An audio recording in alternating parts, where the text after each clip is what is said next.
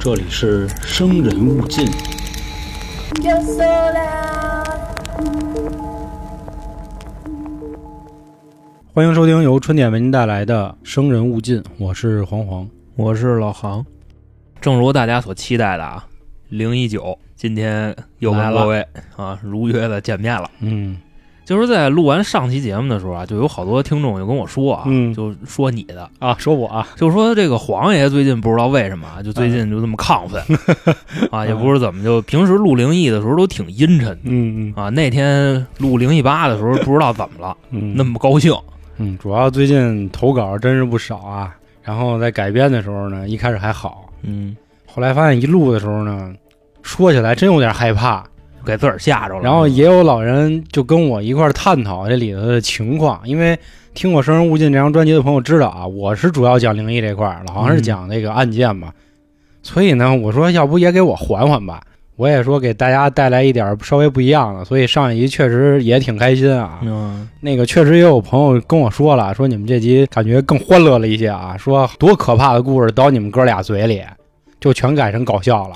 啊当然，我们肯定不是为了搞笑啊。首先，故事确实就很好玩那儿，你那意思就是在给自己解压是吧？，哎对对对，因为我还是那话，之前我忘了在灵异几跟大家说过啊，我们也是每次录灵异的时候都能赶上夜里录，也不知道怎么那么巧了，可能夜深人静跟我那氛围，但是真害怕，你知道吧？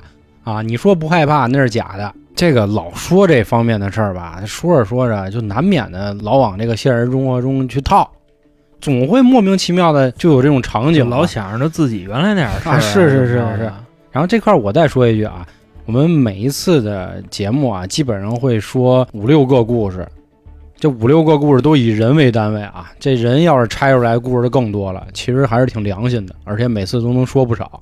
这块儿也当是老王卖瓜了啊，嗯自卖自夸一下。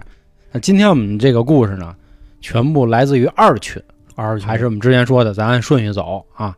上一期七群啊，今天就都是二群了。嗯那行，那我先来一个吧，二群听众。首先呢，先说一个谁的呢？咱们二群管理员的，嗯咱们二群管理员的这个 ID 啊，叫三儿。 我相信二群的所有人嗯，应该都知道他， 连六群也知道，啊，对啊他他也是我们六群的管理员，是是身兼数职啊。三儿这个人呢，我就不过多的给各位介绍了。那我觉得我多说一句啊啊，就因为确实可能会有没听过三儿这个朋友的人，也可能没有在他的群里。这三儿本身人是一挺漂亮一姑娘啊，只不过人性格比较爽朗，所以呢，人家这个名字叫起来可能稍微听着大家觉得挺诙谐的啊三儿对啊，三儿一姑啊娘，，但三儿实际上人家是一大美女。对这个美女三儿啊，也是我们非常好的朋友。嗯这个是他跟我说的头几年的一个事儿。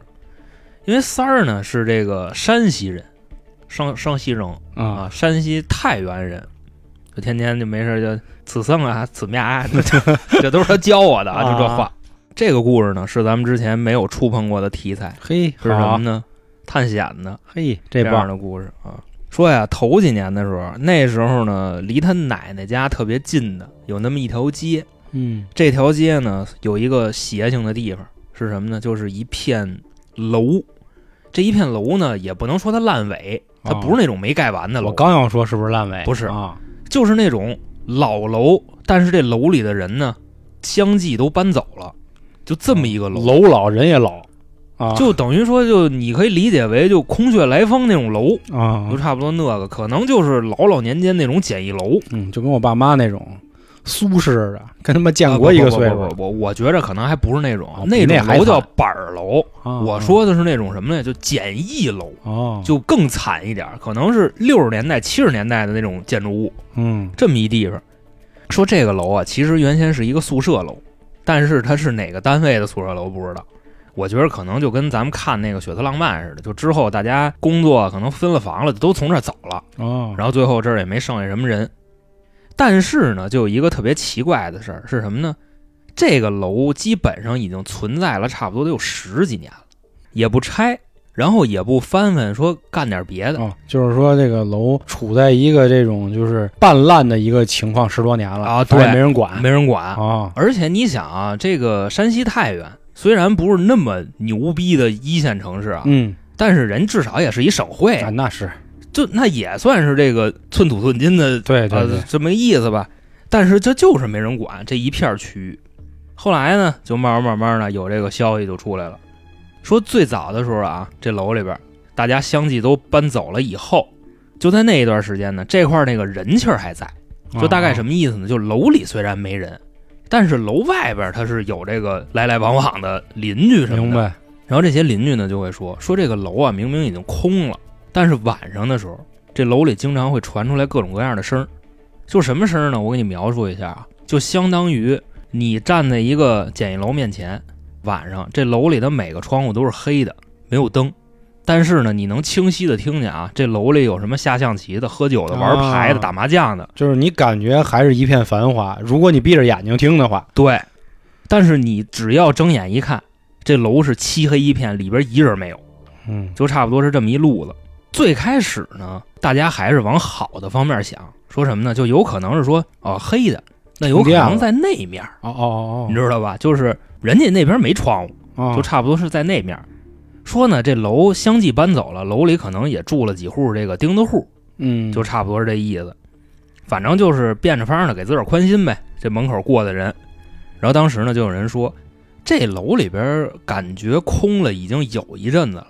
那这个声儿，我要不进去看看去，到底是怎么回嗯事儿？反正都瞎传就人的好奇心啊。吧，对，就有这么一大哥，胆儿肥的就去了。我觉得这大哥啊，可能就是奔着那作死 去的。为什么呢？他嗯晚上去的，哎呦他还不是白天去。胆儿忒肥了，你想啊，就这种类似的建筑啊，我觉得白天去都特别瘆得慌，尤其是你比方说就那种什么废弃的工厂，还或者说什么废弃的那种汽修站什么的，哎就这都特这个真是我特别有感触啊！嗯为什么小时候呢，就在广安门大观营儿干石桥这个位置啊，以前有一个楼啊，差不多这情况，但是那个楼真的是废楼，它是老的一个消防的楼，当然现在还是用于消防了，因为那会儿我们一放学就去那楼里玩儿，那可真就是那样，哪怕下午四五点钟，外头比如说二十五度，你进去也就十八度，阴冷阴冷的，真的他妈的，就是这个我发现这个楼啊挺可怕而且早的时候，啊我们家小区里有这种，啊，但是那楼没什么事儿，就是巨烂、巨破，也没人住。然后我们小孩儿呢也不敢上那儿玩儿去，嗯。就都传说这楼里有什么猫妖什么的，因为那时候不哦是有那个春光灿烂猪八戒嘛， 就就那时候看那个啊呢。啊，就反正就说这意思吧。当时呢，有一山西大哥，我得进去，我得瞧瞧去啊，这里边到底是怎么回事儿？天黑着呢，就去了。进了这楼门洞以后啊，真是啊，什么什么都看不见，就啊一点儿就愣漆黑黑抹黑儿，嗯就这么一状态，伸手不见六指儿，是吧？啊对。啊，然后这大哥呢就说：“那我给点亮吧。”正好啊，这时候从兜里掏出来一打火机，说：“我呀就就是这光，我就往前走，我瞧瞧。”结果啊，这打火机从兜里一掏出来，这么一摁，这火苗子一着，这大哥看见什么了呢？看一 人，他周围全是哎人，呦我操，大哥，就是这些人在围观他，你知道吗？哎呦就可能这时候大哥走到那个上楼梯的那个拐角了，啊！这打火机一掏出来一点，全是人。我现在身上过鸡皮疙瘩，过了一遍一遍过哦，啊！你就是大家去脑补那个场景啊，楼梯拐角，你可能是怕上楼梯绊着，一打开打火机，各个楼梯的地儿，有人趴着看着你，有人坐在台阶上看，，对，还有人在你身后探一小脑袋，就是挂在你的肩膀上看你，嘛呢？是吧？我操啊呃就！差不多就那意思啊，但是但是没人理啊他。啊大概这个时间呀，持续了一秒钟，啊啊！这大哥就不敢再点第二下了。那他妈谁敢呀？当时呢 跑，吧，就是跟你说的一样，嗯就跑了。嗯这事儿就这么着就被传出来了，嗯，说那意思啊，那楼里头啊有人人有事儿啊，啊。但是这大哥呢，后边怎么着就跟他没关系了，嗯就咱们的三儿啊和嗯他的胖友们就该登场了。啊，就当时这件事儿呢，被传了一阵子，在整个那片区域啊，嗯也是这个人尽皆知。后来三儿跟我说呢，在同年的夏天，他们有一次啊，一帮朋友，男的女的都有，在一桌吃饭聊呢，聊着聊着就聊起这事儿了，嗯说那哪儿哪儿哪儿有一鬼楼，知道吗？就怎么怎么着。说啊那天有一大哥上去一开打火机，好啊家伙，就热闹了，热闹非凡，热闹了。啊，说那咱是不是也瞧瞧去呀？万一那大哥胡说八道呢？嗯他是这么想的。当时啊，这个三儿的本意是不想去，那意思什么呀？这不没事儿找事儿吗？是啊说白了，嗯，但是桌上呢这么多人啊，尤其还这么多男的，大家这一拱，那就去呗。嗯，然后这三儿也是好面儿啊，说真的啊，咱做那么久灵异，我发现这男的真是他妈的一个个的都都都是他妈作贱骨 头，你是就是都是发现。其实嗯我跟你说，咱小时候也妈见 过，这个在朗清园远近名苑那儿探险，我也去过。啊啊不是说那儿当时喝水银死一老头儿啊！吗？你那知事道儿我也知道，到时候咱给大家讲讲啊。啊，那咱先把这个事儿说了哎，啊，是吧？即便是咱们的三儿非常不愿意去，但是他好面儿，他也是跟着去了。是那么多朋友都在呢，对你不去显得是吧？嗯，然后呢，他们就开着车就到了这楼底下，说一会儿啊可能会有点什么情况，乱七八糟的，嗯咱先做几手准备。首先准备什么呢？先弄点水喝，啊，就到马路对面的一超市里买水去了。正好买完水以后啊，就跟那个收银员那个大姐就聊这事儿。哎，说姐姐，您知道就这楼是不是嗯里边有什么事儿啊？一会儿看看去我哎呀。想进去看看。啊，这大姐姐就说，就是有没有事儿我不知道，反正我劝你们几位啊，年轻人别没事儿给自己找麻烦。我跟你说，有时候就这话才那什么呢，才勾你呢。一个是激人，嗯另外你说大姐能不知道 吗？是啊，她就在这条街对面。嗯所以说呢，大姐这一说完，这几位都拱着啊，没事儿，我们这都是吧，年轻人，嗯我们瞧瞧去。三把火肩上，是好家伙，首先这实在不行，我们就绕了，就反正嗯差不多跟人这么说的。然后呢，他们就来到了这个楼的门口。当时那时候呢是晚上的十一点左右，天已经完全的黑啊。然后呢，这楼里也都是漆黑一片。正好呢，就着刚才的那个传说，不是说有一人拿着打火机进去，嗯就看见一帮嘛，是吧？他们这一帮人就往里进，说待会儿啊，走到他描述的那个位置，咱就把打火机拿出来，咱就点，咱看看能不能看见东西。嗯，这胆儿是真大。结果呢，这几个人就进去啊，领头的那个把打火机掏出来，点一下没点着，嗯又点一下又没点着，点了好几下都点不着，嗯，打火这机个坏崩了了，啊！对，然后就说、我这火坏了，那别人这堆人里又不是就我一个抽烟的，嗯大家都把打火机拿出来，都跟那儿点，没一个能点得着的哦，所有的打火机都点不着。当时啊，三儿跟我说，本身那个时候啊是夏天，而且山西也不算什么高原地区，按理说温差不应该有那么大。嗯，他说呀，在外边儿你能明显的感觉是夏天，但是一进来，你感觉领先一个季节，啊，就跟我刚才说那种情况似的啊，而且比你那个还冷。哦，他说大概体感温度也就差不多也就十来度多一点儿，就跟那个阴天下雨似的，就差不多那个温度。后来呢，就说这楼里打火机也点不着，漆黑无比。其实这块儿我觉着啊，他们就够威风的了。嗯为什么呢？他们仍然选择继续往前走，再往上走了几个台阶儿，就听见这楼里啊咣当一声，嗯是什？么声儿呢？听着好像是那个木头门撞上的那个声儿。嗯哦，说是不是有风刮门，然后人门给撞上了？又往上走了几个台阶，说不对，哪儿有风啊？这一点儿风都没有。就你拿出一张纸来，你就往那儿扔，它你怎么扔的，它怎么掉地上，就差不多就这么一路子。他们呀就跟那儿分析这事儿，就这会儿正分析着呢，就有人说：“哎，你们听见什么声儿没有？”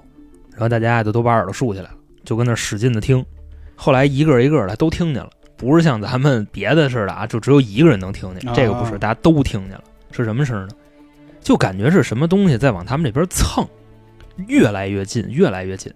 就大概那个声儿，我描述一下，就跟那种老式的那种老头儿那片儿鞋那个声儿似的。哦，就踢了他拉的就走过来，就这么一个声儿。随着这个声儿呢越来越近，他们感觉这个声儿离自己差不多只有十几米、二十米了。这时候，哥儿几个的好奇心全没有了，嗯跑吧！嗯，哇一下下楼，全跑了。当时他们好像还没走到二楼，后来从这个门洞里跑出来，然后三儿当时就说也是一步三回头的那么跑，嗯就真怕这东西跟过来。跑到门口的时候，赶紧全上了车，滋溜一脚油全开走了。跑出去以后啊，在车上这几个人就分析，哎说哎呦我操，他妈吓死我了，刚才就怎么怎么着的。然后大家就对这点事儿，嗯是不是什么打火机，然后什么片儿鞋，就你听见没有？就类似这种东西。后来呢，有一哥们儿就从兜里把烟掏出来，然后他就反复的跟身上摸，那意思什么找打火机，就说吓着了，抽根烟呗。他自己的打火机他摸不着了，哦，然后说跟边上的人，那我借一个呗，是吧？然后边上的人，所有人打火机全没了，嗯谁都摸不着，吸会儿饭呢，就大概就这么个意思。啊，当时大家也都是非常的凝重，反正没有什么扯淡的交流了，就都各自回家了。嗯，这个事儿大约是过了那么几天嘛，小一礼拜。这件事儿的发起者说自己这几天精神状态特别不好，经常的就是迷迷瞪瞪的，白天也没精神头儿，而且像一种什么感觉啊，就跟那种要吐吐不出来似的，就那么一感觉，哦迷迷瞪瞪的。晚上还天天做噩梦。但咱们三儿说啊，他是没什么事儿的，只是经历了这件事儿以后特别的后怕。一个是说打火机点不着了，还有一个就是说那片儿鞋的事儿。虽然是什么都没看见啊，但是他每次一提这事儿，都是一身鸡皮疙瘩，以至于呢，到现在这片鬼楼仍然存在。期间呢，也有很多的开发商考察过这片地，但是呢，考察完大家都走了。这个故事就这么一个故事。看来这楼里真是不太平。现在我都在想啊，所谓这个楼里的这些钉子户，是人是鬼都不好说。前面介绍了，可能有几户，然后现在我又想了一个阴谋的东西啊，有没有可能跟那个对面接的这个卖水的阿姨都有联系，也都不好说。那我觉着你不要想的这么 脏，人阿姨可能就是一普通收钱的。嗯，因为我知道啊，一般这种所谓的鬼楼啊，他们都有一个像这个区域范围或者说结界的这么一个东西。嗯就他不会出这个楼，或者说他不会到街的对面，因为很多都是这样啊，就是比如说这个楼有问题，哎，比如说你白天六点你下班了就没事儿，哎，你别超过六点再待着，这个怪事儿就来了。确实会有这样的事儿，比如说就是天津著名的这个日报大厦啊，当然这我还答应那个要给大家讲啊，到现在也还没说，就是会有这样的事儿，也有可能这个阿姨呢有阴谋，阿姨可能是对这个楼有什么情愫，然后联合起来啊抵制开发商改楼。当然也有可能是楼里确实是死过什么人，这都不好说，不好猜。我估计有可能是这样，就是这楼啊已经空这么长时间了，那边的朋友呢，他过来他找地儿歇着，啊、然后发现这地儿不 错，凉快嘛，是吧？然后就往这儿叫，越来聚越越多越哎聚越多，有可能差不多这么个意思。是因为这个做过房地产生意的朋友啊，那当然也不能说做生意，就是说参与过这个行业的人都知道，盖楼一定会请风水先生的，一定会有人帮忙看一眼，比如说屋里的朝向啊、窗户的朝向啊，甚至这楼什么时候开盘啊，都会有。所以看来这个楼啊，需要个大仙儿了。但是人三儿那意思是什么呢？就哪怕是你来一风水先生，嗯，离近了，离楼五十米，直接就吐血，就哦就就这么一状态，你你知道吗？？好家伙那真是够狠的。不知道听众里有没有山西太原的朋友们啊，也可以到时候跟我们聊聊这上面的事儿。确实是我们本台第一次接类似这样的嗯投稿探。险题材啊，然后刚才老航也说了，我们家这边啊，就是我们俩住的近嘛，在这个广安门外朗琴园那附近，确实有那么一事儿。那小时候我们也去过，这个事儿到时候我们再单独给大家讲讲啊。啊那我说一个老题材吧，嗯、下一个故事呢，同样来自二群啊，它的名字叫 Treasure，是一个英文啊，然后是位姑娘，揣着呃，我不知道我发音好不好、啊，不是 Tiger，不不是不不是不是是 Tiger，啊，不是水猴子朋友啊，不是荷兰回来的嗯，是 T R E A S U R E treasure，好像这么读，就是意思是珍宝的意思啊。啊，姑娘嘛，肯定都是宝嘛。宝妹，她的故事啊是这样，为什么说是一老题材啊？从我的理解啊，还是空间切换了。嗯他们有一天啊，跟她老公还有几个朋友开车自驾游出去玩儿，走一走比较大的城市啊，当然肯定不是铁岭啊啊啊，具体哪条高速公路就不跟大家透露了。盘锦，就去看一看。当时出去玩儿高兴嘛，这个有过自驾游的朋友知道啊，车里那肯定就侃呗，聊唠，尤其买是在路上哎刚出城这会儿对，都特别高高兴兴直面是吧？当时他们这条道儿呢很远，而且一般呢出游大家都会选择呀晚上走，因为晚上车少啊，嗯对吧？到了，比如说晚上八九点出门，可能十点多或者十一点就到酒店了，踏踏实实睡一觉，或者说晚上喝点儿，睡醒了第二天再玩儿。哎，他们也正是这样，就正常啊，驾驶导航就那么开，一路上也是像我们刚才说的有说有笑。结果开着开着啊，大家就发现这两边儿那么黑呀、当时也没多想，路灯憋了呗啊，对，可能是这样嘛，因为有的高速公路啊，它附近确实就都是农村嘛，或者就都是树，或者要不就是庄稼，它确实没那么多路灯。结果他们开了得有个十来分钟啊，发现不对了，这路怎么一直这么黑呀、而且导航里呢一直还在说前方什么限速多少多少，然后前方事故多发地，就这样的话。但是他们发现没有啊，没有路牌啊，什么都没有，哪儿来的呢？哪儿监控啊？嗯，一开始也没多想，说估计就是灯坏了，啊，农村还是得赶紧通电啊，要不然怎么发展啊，是吧？但是越开越不对，越开越不对，说咱要不停车？但是一想这么黑，哪儿敢停啊？说这样猛踩吧，猛踩，咱们找一出口，咱们先过去。后来呢，终于是找到一个像匝路那样的，他们说开出去，突然就没事儿了，该有的路牌也都有了，该有的灯也都出来就了，嘎嘣儿一下就亮了，对是，吧嘎嘣儿一下就亮了。他们说：“嗨，你看没有，就就是停电了，就是赶上可能哪个高压电的那个灯塔什么什么崩了、坏了，怎么怎么着的，没事儿。”又开始继续开心聊，说咱一会儿得喝啊，怎么这那的。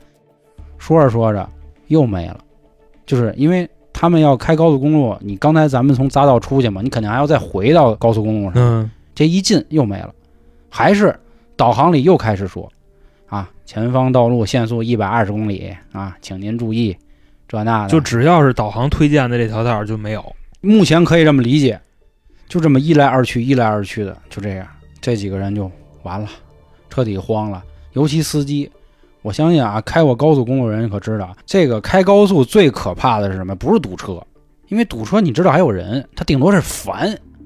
什么可怕？视线范围之内没有东西，这才可怕呢。因为你永远不知道所谓的终点到底在哪儿。尽管可能导航告诉你说啊，你再开五十公里或者你再开七十公里就到了，但你看不见。就是我特别同意这个说法，嗯是为什么呢？因为我原先呀、我也去过就咱们附近的几个城市啊，嗯我也不知道那回怎么了，我这条道上一辆车都没有。嗯，就那时候我在路上开着，我特别绝望，你知就道吗？对对，我特别害怕真，就是这样。可能是一什么心理呢？就是我作为一个人 类，周围没有我的同类，我就特别害怕，嗯，就这么一就个像世界路末日一样啊，对，真是，这他们也是遇到这样的事儿。这个，但是路已经上了，只能奔前走。你高速你不能掉头啊，你掉头十二分嘛，你也对吧不？能停车，那么老对黑，是啊，所以他们就是只要能碰见有匝道的地儿的赶紧出。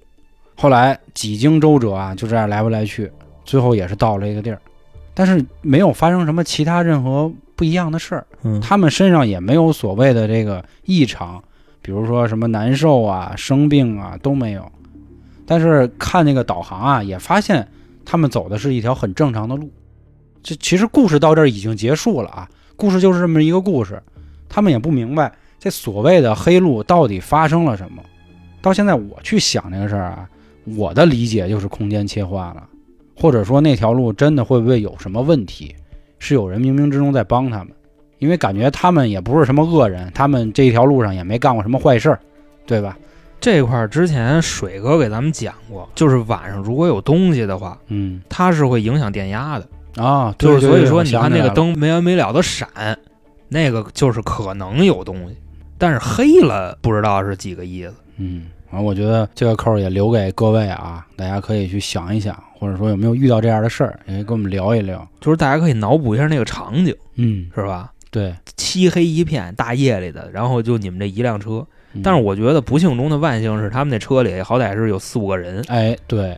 我那回可是我自己一个人 嗯，但是咱实话实说，是白天，啊，不是夜里。是，其实白天也很绝望，因为我之前就是嘛，有一次去南戴河，回来的路上还是下午四点多钟，我只能看见一个太阳，什么都没有，一条高速公路笔直。然后我边上虽然坐着一姑娘，但是她睡着觉呢。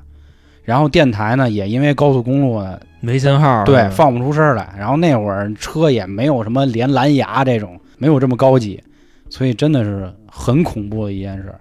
它真的是属于一种怎么说呀？我觉得像你说的对，就是近乎于绝望了，对吧？你想求救，但是也没有什么东西威胁到你，所谓的就是说你有什么可求救的呢？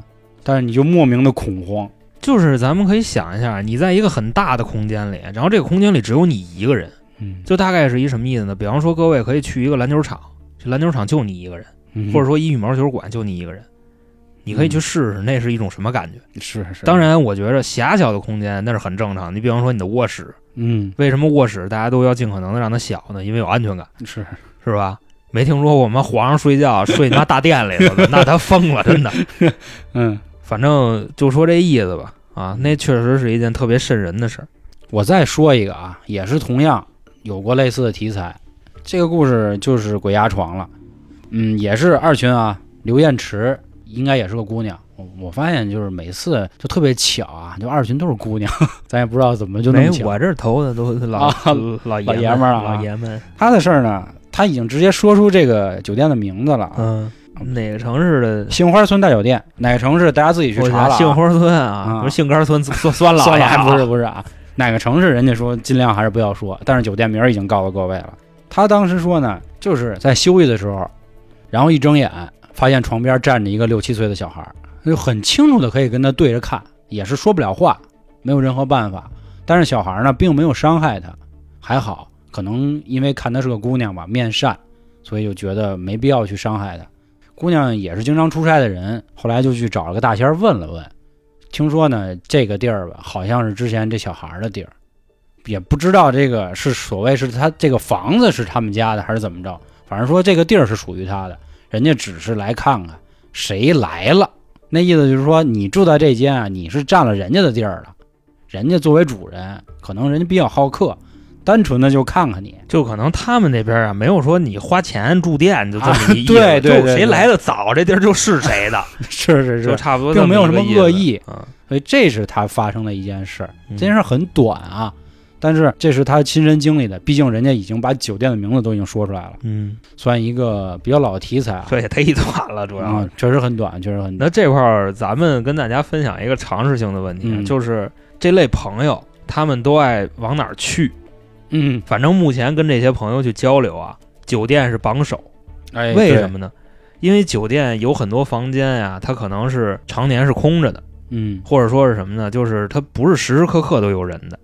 那这时候呢，就有一些朋友过来一看，哎操，这地儿挺地道，嗯，我跟里待会儿吧。然后有的时候呢，就恰巧你开房的时候，你就开的就是这间，然后你一进来，哎，你俩跟一屋挤着，然后他晚上他不知道你是谁啊，他说他你给我地儿占了，那我不得收拾收拾你，是吧？你也没跟我商量。收拾收拾。所以就会直接，比方说你第二天你走的时候你发烧啊，或者说就这类意思吧。嗯，为什么说房子一定要经常住人呢？就是沾着人气儿呢。如果你老不去，老不去，就有可能有这样的情况，哎，是吧？反正酒店真的是这种事儿的高发地了，我觉得。是，嗯，那我就直接接下一个了啊，嗯下一个故事。这位听众呢，二群的啊，叫我特二，然后这个这么一个昵称，他还正好进二群，对好，家伙，叫我缘分。我特二啊，所以呢，我不能老说人特二特二的，这不尊重。我呢就管人叫二哥，我，就就大概二哥的这么一故事。因为二哥呢，首先看着我确实得叫哥哥，嗯，就看着那照片是一大叔，你知道吧？所以说叫哥哥也不吃亏。他这个事儿呢，你要强说，跟咱们刚才三儿那挺像的，哦，你知道吗？都是跟楼有关系的事儿。这事儿大概是一什么意思呢？首先呢，咱们这位二哥啊，说的算是跟自己奶奶的一段故事。说当时家里啊，他的父辈有六个人，就这真是算这个人丁兴旺了。嗯然后当时呢，他的父亲是老大，他呢也就是长孙，因为有他也比较早，在这一辈儿呢，他也是最大的。所以你想，这个长子长孙是吧，在家里肯定那地位就不一样，尤其是这个祖辈，就是奶奶这辈，特别的疼他，而且呢，他还是跟着他奶奶一块儿长大的，所以这个二哥跟自己奶奶的感情特别特别的好。然后二哥呢说自己到二十多岁的时候吧，奶奶就因为这个糖尿病啊去世了。不过实话实说，这个岁数的老人去世了，不是一件多么悲伤的事情。嗯，就虽然是挺悲伤的，但是生老病死确实也是一件谁也跑不了的这么一自件然事规儿。律嘛。对，嗯然后呢说这个事儿大概过了五六年，就是奶奶去世了五六年以后啊，二哥那时候已经三十出头了。有这么一天晚上啊，二哥做了一梦，他梦见什么了呢？梦见自己啊穿越到了八十年代，哦，就大概是一什么意思呢？就夏洛特烦恼了，就嗯比那个还得烦恼一点儿，啊是什么呢？就雪的浪漫、哦，月民、嗯海海洋，就就那那会儿，那个这怎么都得着呢他妈六七十年代了啊。那个不是，不是说他们刚出生那会儿，是他们都二十多了那会儿。哦，那个时候呢，满街的就是这个阳光明媚，然后满街的这种大字报啊、大标语，啊，然后这个广播里头都广着啊一些革命的口号，就大概这么一路子。因为二哥呢就是那年代的人嘛，所以说看见这个景象呢非常的亲切。其实我估计啊，咱要看见这景儿了，咱可能会害怕，嗯因为那个并不是自己经历过的年对代，对对，是吧？咱们刚出生的时候经历的已经是满街桑塔纳了咱可能得回到那跟 boy 那年代就高兴了。啊，跟 boy 那个是两千年吧，差不多，嗯两千零三零四年吧那会儿。然后呢，就说二哥呢就是特别的高兴啊，在路上溜达，然后溜达的时候还跟自己的奶奶一块儿溜达，就是他的奶奶领着他，两个人在路上就这么走，非常的温馨。然后这时候呢，走着走着，二哥呀就看见一个建筑，这个建筑大概是一什么意思呢？他一说啊，我当时我的理解是，岁数小的听众可能不知道这类建筑是什么呀，是那种半地下的蜂巢式的公寓，啊，你肯定知道。我知道，咱们这边就有一个，首先是什么呢？就跟个防空洞似的，嗯，对对对对对，你可以理解为啊，门脸儿是一地铁站，然后你下去，下去以后就是一溜走廊，就是左右两边都有各种各样的小屋，嗯，然后进去就睡觉，一宿呢要你个二三十块钱，你就可以理解是这么一东西。但是那类建筑在那个年代还是挺多的，很多，很多的都是那种防空洞改的，就是原来战争留下的那些东西，他现在做点买卖呗，是吧？睡觉呗，跟里就这么一东西。二哥就说呀，就说看着这东西有点意思啊，然后就下去了。说下去以后呢，跟他刚才咱描述那就不太一样。说下去以后怎么样呢？还是阳光明媚，啊，已经到了地下了，还是阳光哦明媚。所以说这个，毕竟它是个梦嘛，也没有什么太诡异的哦地方。就说当时是一什么景儿呢？一眼望过去啊，这走廊一眼能看到头儿，左右两边的所有门儿，还有最后一间屋子的门儿全是敞开的，他就挺新鲜的。他说：“那我挨个看看吧，这里边都有什么？”然后看一眼这个没人，看一眼那个也没人，看着看着啊，奶奶没了。就刚才不是说嘛，拉着他呢，奶奶跟他拉着手呢，没了。现在二哥这时候就有点害怕了，找奶奶说：“奶奶刚才跟我一块儿下来的，现在没的了，嗯等我，找找呗。一间屋子一间屋子这么找，然后呢，找着找着就哭了，就喊出来了啊！奶奶，奶奶，你哪儿呢？还找，找到最后一间，奶奶跟这屋坐着呢，坐着干嘛呢？拿了两根毛针儿，跟那儿打毛衣呢。啊，戴着一个老花镜，盘着腿儿坐在那个床上，跟那儿织毛衣。反正看那意思啊，二哥当时这个心情就好了不少。但是有一个什么事儿呢？就是在梦里边儿，他怎么喊他奶奶，他奶奶都不理他，他就跟边上喊奶奶奶奶，奶奶不理他。后来这二哥这一着急就醒了，啊，醒了以后发现做梦呢。一分分析，我可能是太想我奶奶了吧，说那就该干嘛还干嘛呗，啊接是着。然后后来呢，二哥就没拿这事儿太当回事儿，也没那么一直记着他。等于说呢，过了多长时间呢？过了差不多得有将近五六年吧。二哥就说那天有一次特别奇怪的遭遇是什么呢？有一天晚上，他开着车出去办事儿去，然后办完事儿回来呢，已经特别晚了。二哥呢就准备开着车回家，当时啊，回家的路上有点堵，二哥这时候呢就琢磨，说我换条路走吧，换条路走可能好点儿。然后这一换路，走的也是一条小窄道，那块儿也没什么车。然后开着开着，他往周围看，就说感觉这块儿的建筑就这么眼熟，但是就想不起来怎么个眼熟法儿。我相信啊，各位都会有这种感觉，就是走到一个地方，莫名其妙的就会感觉这地方我来过而且梦里还梦见过，啊。对，嗯，二哥当时就是这样，但是二哥跟我说的是什么呀？他非常肯定以及确定，这个就是那天他跟他奶奶拉着手逛那地儿嗯，一模一样。然后二哥呢，当时就愣了，梆一脚刹车跺那儿了，就一直那么盯着那建筑看。然后正好这时候眼睛已经开始就有有点眼泪了，啊，那意思就想奶奶已经想到这份儿上了。看了大概多长时间呢？二哥说自己的意识差不多看了十五分钟，就不动了，就在那儿，这人就整个已经冒了，就差不多那么一状态。嗯，后来呢，是后边来一车，邦叽邦叽摁喇叭，这时候二哥就有点缓过神儿来了，然后赶紧一脚油就把车开走了。当他回家的路上，二哥就想说，我要不要去下去看看？嗯，说是这么说啊，下去看看。其实当时二哥那描述，我从那字眼儿里边儿我能看出来的，就是我要不要下去找我奶奶。啊就，差不多这么个意思。然后当时呢，非常遗憾，二哥没去。后来有这么一天，二哥就憋不住了，就那意思，我非得我下去看看去。挑了一白天来的，结果是什么呢？他不管怎么在这条道上走，他都找不着那条楼了。啊，这个事儿就隔了几天，二哥说什么意思呢？哪怕就说你这楼拆迁了，你得有点痕迹吧。是结果他就一直就就这么走，就找不着。就最后他跟我说什么呢？就是他看见那个楼的时候，他百分之一万确定那绝对不是一个梦。哦，开车走了的时候，但是后来回来找就没了。在梦里的时候，那个地儿阳光明媚，走廊里空无一人。到至今为止啊，这都是他挥之不去的一个梦魇。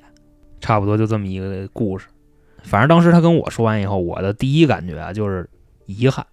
还让人挺感动的。其实嗯，睹物思人也有点这意思。是啊，因为毕竟那是自己家亲人的事儿。嗯，那既然你说做梦也说到亲人啊，那我给你接一个，也是二群的啊，嗯、叫智商，就是人家那名儿不是脑袋智商那智商啊。这姐姐反正也挺活跃的啊，也是最近才来我们二群。她呢说了这么一件事儿，说她妈妈呀有点儿灵性，为什么这么说呢？她妈总能做梦啊，可以预见到死亡。当年她奶奶没的时候呢，他就已经梦到了，包括他家里的很多亲戚，什么三姑父呀，反正总之很多吧，都能梦到。他比如是什么呀？他是提前预测了啊，比如说已经梦到了，说他可能没了，然后醒来之后呢，没几天或者没多久，确实人就走了。但是这个功能有点得罪人。啊呃，确实是，是我觉得吧这个也很像我之前零一二讲啊，嗯，就我姐当年去预测我奶奶也是这么说的嘛。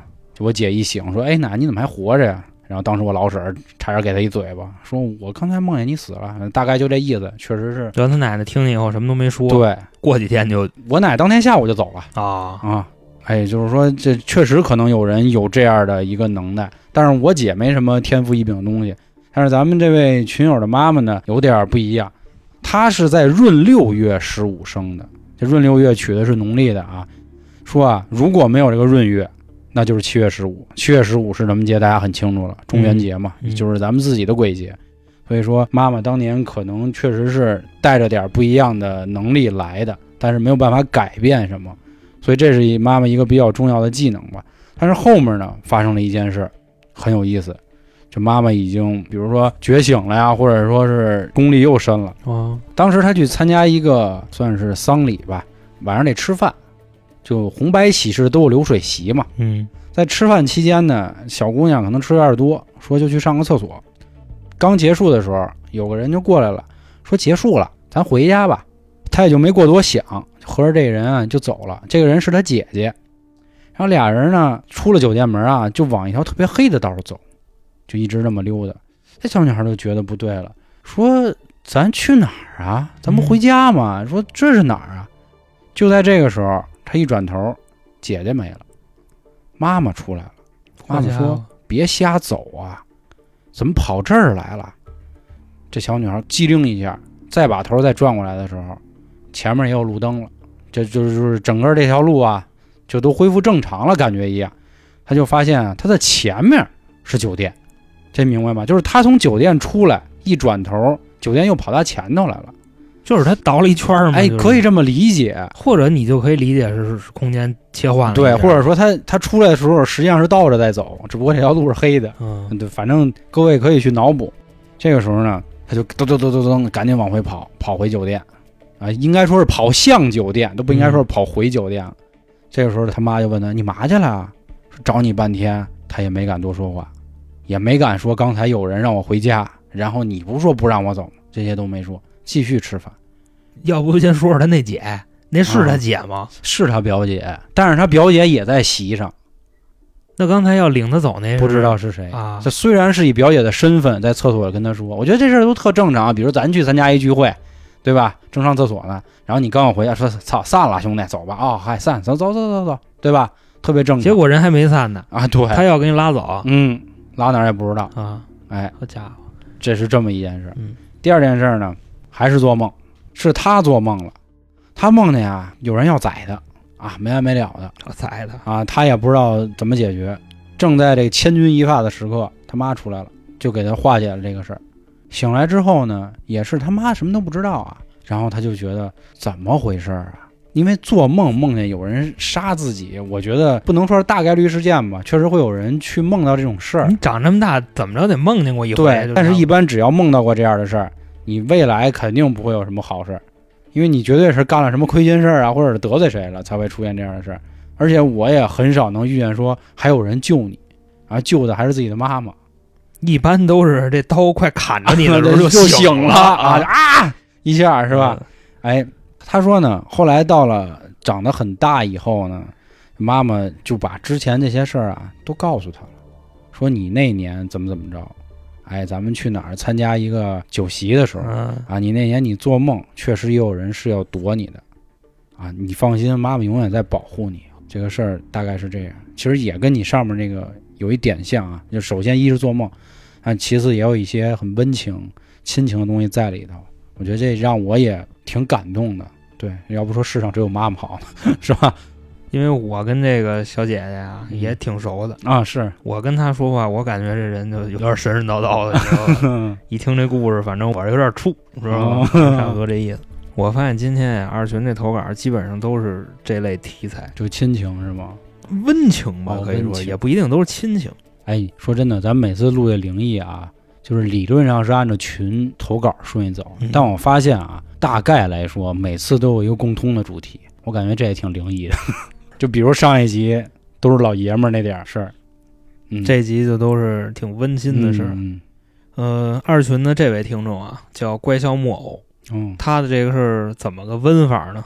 听我娓娓道来，嗯说这个呀、是他小时候的一件事儿，大概是那时候六七岁吧，上他邻居家玩儿去，然后玩儿的差不多挺野的，嗯，就都已经天黑了。因为六七岁的时候，孩子基本上就五点之前，你怎么对着得进家门了。就是太阳落山之前必须到家。他那已经特晚了，嗯他那基本上我估计怎么着得就十点以后了，反正差不多那意思，一个人，然后就回家呗。大概他给我描述的，他们村里那条道啊，是一条大直道，而且呢一眼就能看到头。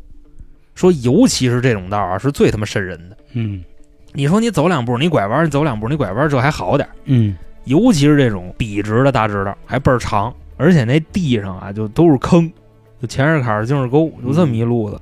走着走着啊，就看见这道儿旁边有一个院儿，然后这院儿呢开着门呢，但是这是谁家院儿他不知道，可能是这村儿里叔叔大爷没认全呢，嗯谁家他不知道。他呀就往里看了一眼，看完以后他就该说自己眼睛欠了，是怎么着呢？看见一飘儿，哦什么叫飘儿呢？就是最正常的那种，白衣，白衣散发飘儿，就是看见这么一嗯大家个可以参考我们灵异一的封面啊。是。然后呢，这飘儿呢也看着他，翻着照，脸上啊也是惨白，眼珠子也瞪得倍儿圆，嗯这么一路子。然后当时他看见以后呢，第一反应就跑，还真行，跑得动。嗯但是他跟我说，他当时啊，这个身体手已经不听使唤了，是怎么个意思呢？当时他那个手上拿了一兜零食，就是拿塑料袋装着一兜子东西，反正挺沉的。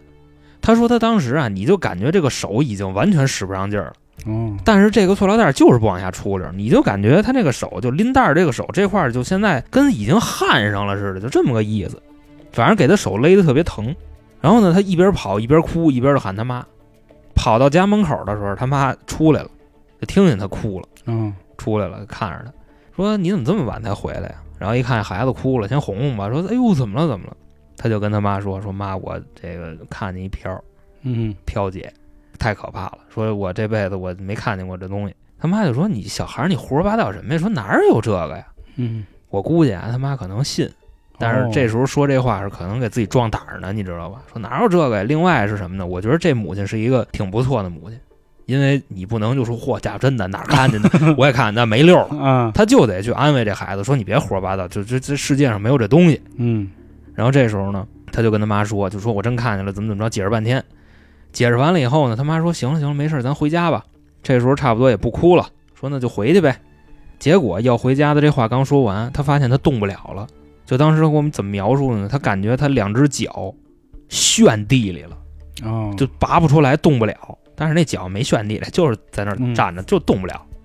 这时候他跟他妈说：“说妈的，你能抱我一下吗？你给我抱走。”我嗯动不了。我妈说真能胡说八道，还动不了。然后这一抱，得灵抱起来了。因为是怎么着呢？当时啊，他跟他妈两个人，他们的视线是看着自己家大门的。抱起来以后啊，他妈看着他们家大门，他脑袋是看后边的。你明白那么抱法吧？嗯就那么着给抱起来了。抱起来，他妈往回走，他的脑袋可是看他妈后背的。嗯，结果啊那个飘儿刚才说那个又来了，在电线杆子后边看着他呢，哦，就这么一个路子，当时又哭了，哇哇的哭，往家一放，就这哭声就不停，以至于到未来的一个两个小时啊，哭晕过去了，就吓成这样了已经。嗯然后这时候呢，家里人说那去医院呗，说这孩子肯定是没准真是碰见什么了，但是还是要先去医院，因为确实是发高烧了。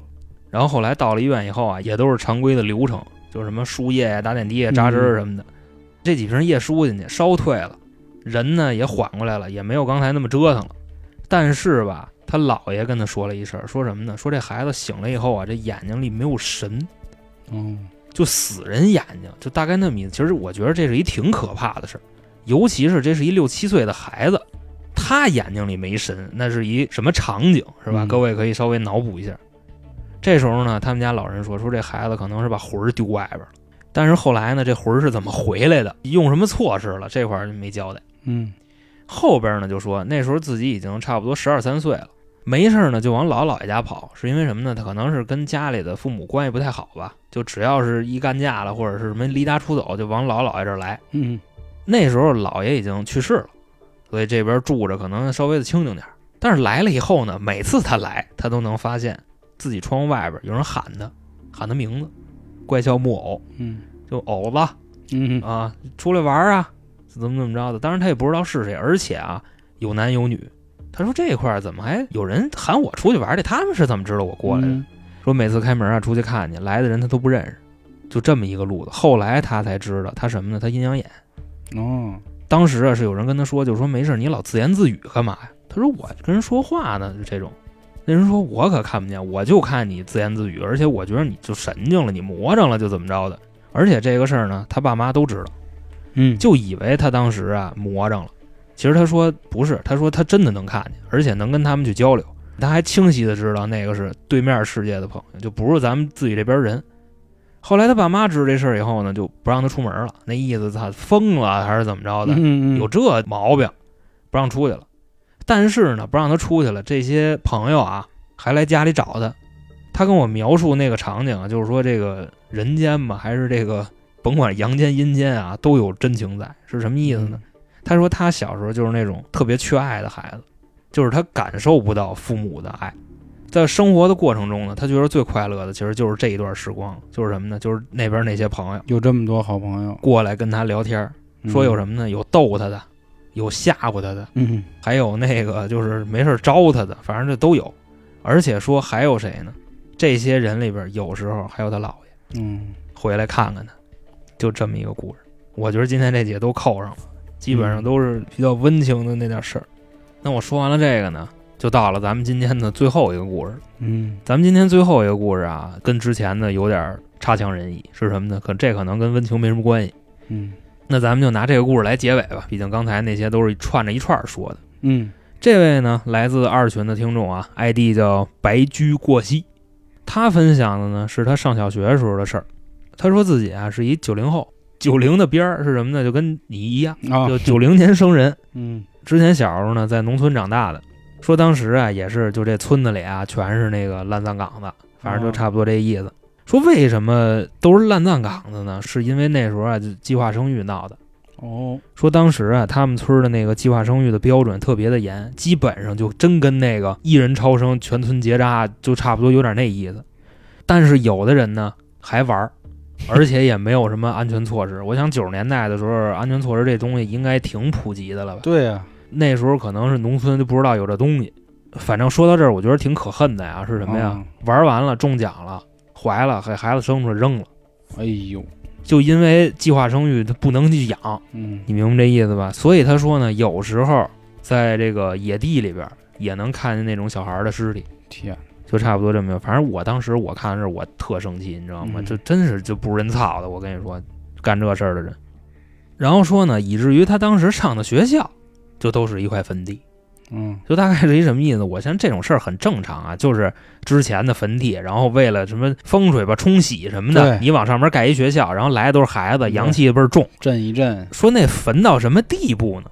说有的时候大扫除或者是什么，他们薅杂草的时候，从那草地里都能蹬出一棺材来，哎，就差不多就密到这地步。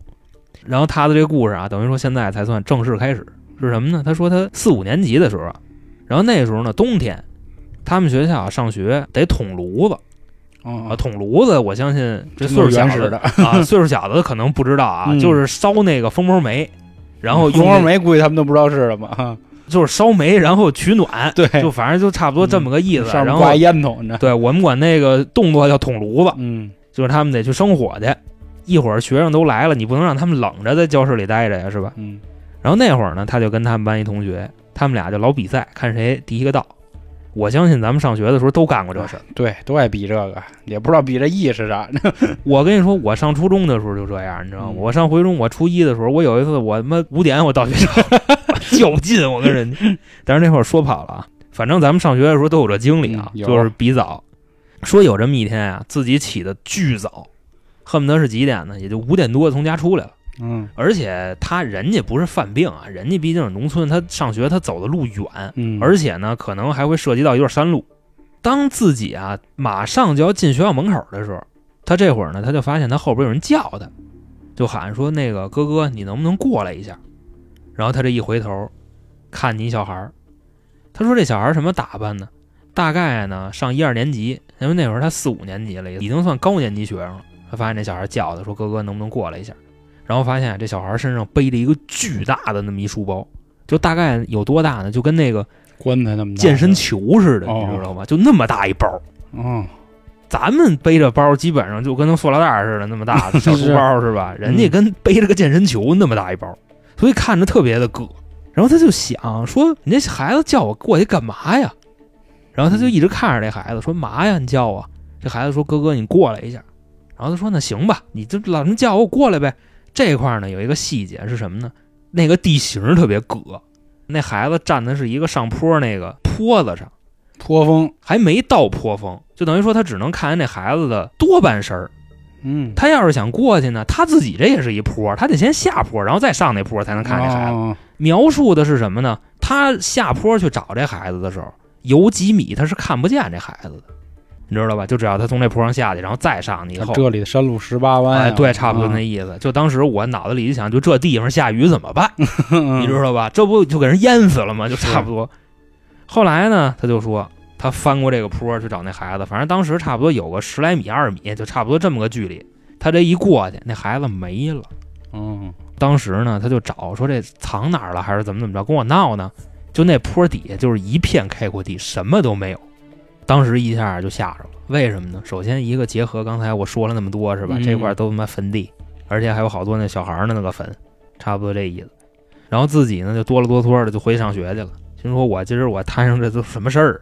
后来呢，走到学校门口的小卖部，把这事儿啊跟里边那个老爷爷说了。那老爷爷是他们同学爷爷，然后这老爷子呢听见这事儿以后啊，一点儿都不惊讶，什么都没问，直接呢就给了他杯热水，就说来吧，赶紧喝吧，喝完了赶紧上学去。